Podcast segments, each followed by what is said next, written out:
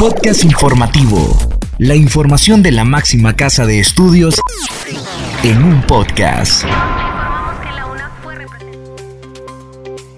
Bienvenidos a este espacio de divulgación de la Universidad Nacional Autónoma de Honduras. Les saluda Katherine Ramírez. En esta edición le informamos que ANSEC y UNA instalan mesa técnica para la incorporación de técnicos universitarios en el régimen de servicio civil. UNA clausura diplomado en gestión de investigación más desarrollo más innovación. CUROC desarrolla proyectos sobre semillas autóctonas y tradicionales. Analizan sistema político y Estado de Derecho en Honduras. Iniciamos con Kaylin Espinosa, quien nos informa sobre la presentación del diagnóstico del impacto del cambio climático en Marcovia.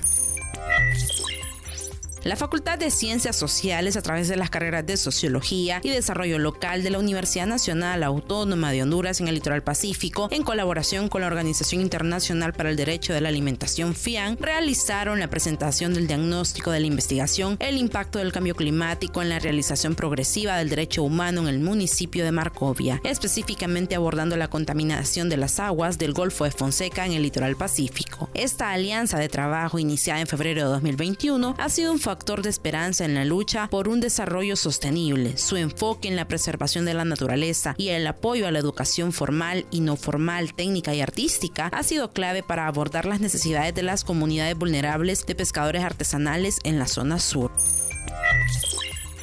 Escuchemos ahora a Esdras Díaz, que amplía los datos de la instalación de la mesa técnica para la incorporación de técnicos universitarios en el régimen del servicio civil.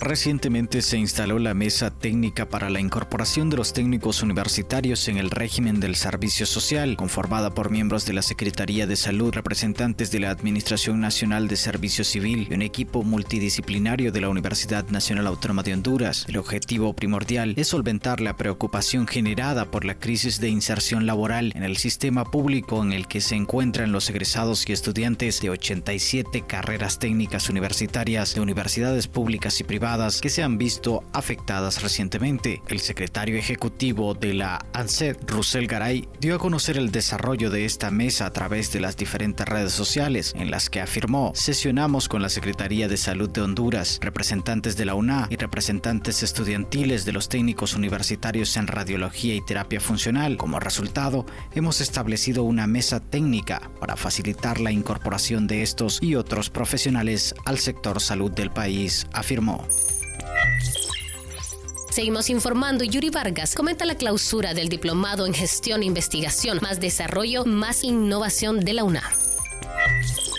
La Dirección de Investigación Científica, Humanística y Tecnológica de la Universidad Nacional Autónoma de Honduras clausuró el diplomado en Gestión de la Investigación, Desarrollo Tecnológico e Innovación con la certificación de 15 docentes de Ciudad Universitaria y los centros regionales. A través de este programa se busca diversificar las competencias en gestión de ciencia, tecnología e innovación cruciales para el quehacer investigativo en instituciones de educación superior con miras al desarrollo tecnológico y la innovación. En ese sentido, el plan de estudios cumple con los rigurosos estándares filosóficos del modelo educativo de la UNA, convirtiéndose en un referente universitario reconocido, capaz de promover el desarrollo científico, tecnológico e innovador a través de diversas plataformas de difusión.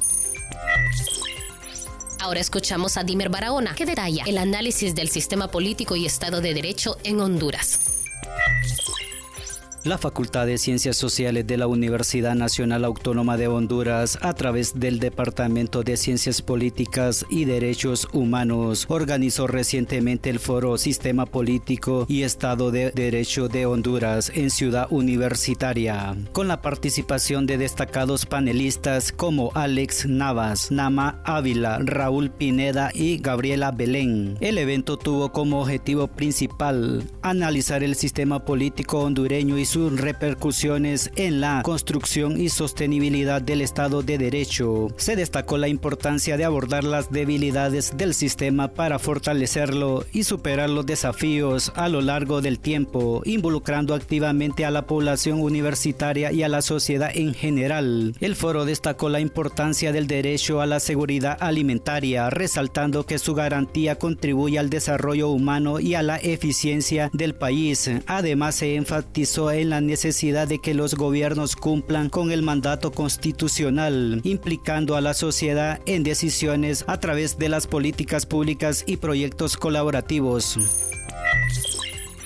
Finalizamos con este podcast con información de Dayana Salazar sobre el desarrollo del proyecto de semillas autóctonas y tradicionales del Centro Universitario Regional del Occidente CUROC con el fin de conservar, reproducir y estudiar semillas autóctonas, así como fortalecer e implementar una red de bancos de semillas comunales e institucionales, el Centro Universitario Regional de Occidente CUROC desarrolla un proyecto sobre semillas autóctonas y tradicionales del occidente del país. Desarrolla un proyecto sobre semillas autóctonas y tradicionales del occidente del país. Este proyecto se centra en sus semillas autóctonas, considerado que estas plantas y semillas son la base del sistema alimentario y el fundamento de los agroecosistemas tropicales. Hasta el momento, las conclusiones del proyecto denotan que la biodiversidad natural más la introducida han hecho de la región una de las más amplias en producción. Sin embargo, es una de las de mayor desnutrición y sus formas de cultivo, prácticas y tecnologías han sido ignoradas por las escuelas y universidades. Por consiguiente, los investigadores consideran que es necesario implementar modelos de producción externos y de costos de capital. En ese sentido, las diversas formas de agroecología histórica deben ser objeto de estudio y aprendizaje. Estas han sido las noticias. Les agradecemos a ustedes por haber estado en sintonía de este podcast. Se despide de ustedes Katherine Ramírez. Hasta la próxima. El podcast de CEU lo encuentras en las plataformas de Anchor y Spotify. Este es un servicio informativo de la Universidad Nacional Autónoma de Honduras.